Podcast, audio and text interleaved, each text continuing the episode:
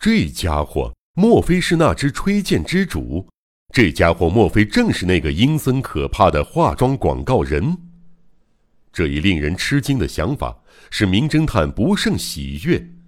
啊！如果这家伙真是那个杀人魔王，如果眼前的这张笑脸真是那个劲敌，是否参与暂且不谈。当然，我也对此案感兴趣，但现在还一无所知。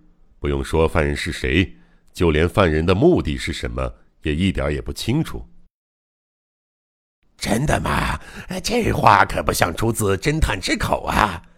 我我我我我曾做了种种设想，会不会哎哎是蓝胡子，就是西方侦探故事中常见的那个可怕的可怕的主人公？因为受害者都是年轻的女性啊！啊啊啊啊啊！哦，说起受害者来，我认识最初被害的野上公子小姐呢。什么？你认识公子吗？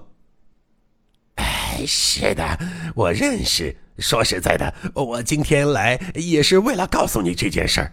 那个女人曾经是我的门生，是个有点与众不同的女人。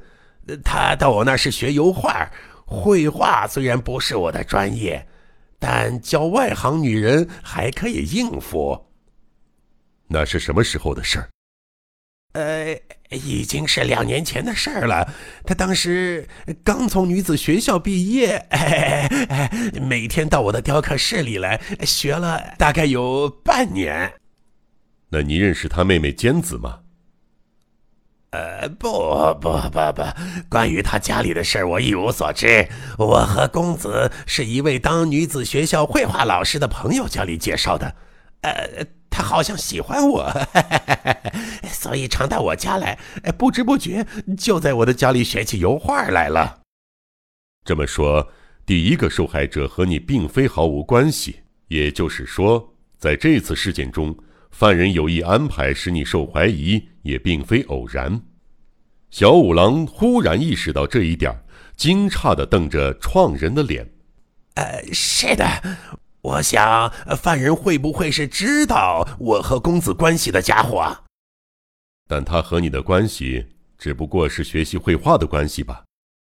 小五郎对“创人给关系”一词加上了一种语调，丝毫没有疏忽。不，那可不一定。创人不由自主、蔫不拉几的笑了起来。这话怎么讲？公子这姑娘确实有点与众不同，怎么说呢？叫浪漫主义者啊啊啊啊！还是，总之，她是个幻想家吧？我这副样子究竟哪点好呢？可姑娘却对我表露出超出师徒关系的好意。小五郎听了这话，情不自禁地审视了一下创人那骸骨般的面孔。站在同性的角度来看，这副面孔应该说与爱情无缘；但对喜欢幻想的少女来说，比起外貌，或许雕刻家的那种气质更合乎她的理想吧。可是我怎么也不喜欢那姑娘，怎么说好呢？她有一种无论如何也不能叫人喜欢的地方，命中注定吧。我和她总是合不来，她越表示好意。我越不以为然，后来甚至连看都不想看他一眼，无可奈何的断绝了和他的师徒关系。是不是人长得不漂亮？啊，不不不，也并不是那样。也许不能说漂亮，但但还算可以吧。反正不丑。不对劲儿啊！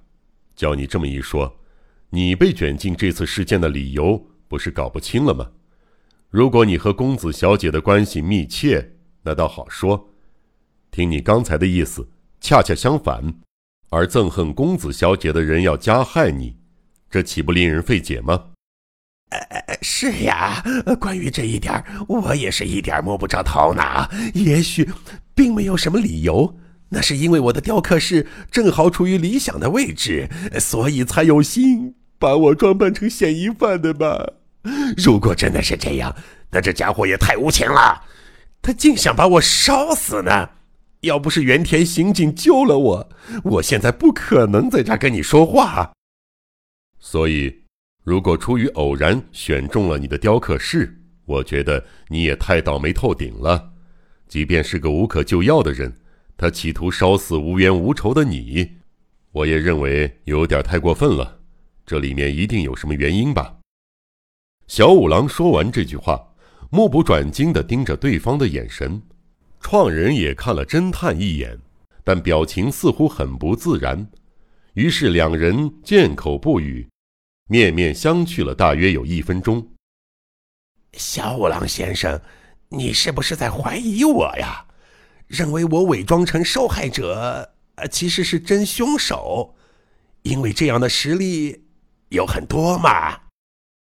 创人瞪着大眼睛，直截了当的说：“哈哈哈哈哈。”是啊，刚才我是那么想了一下，但在听你讲话的过程中，我明白过来了，你不是能干杀人那种勾当的人呐。小五郎满不在乎的对创人笑了笑。那么，那么，那么，你同意我做侦探助手了吗？哎呀，我当然同意，今后也许会有非你不可的工作呢。小五郎意味深长的说。然后一面笑着，一面注视着雕刻家骸骨般的面孔。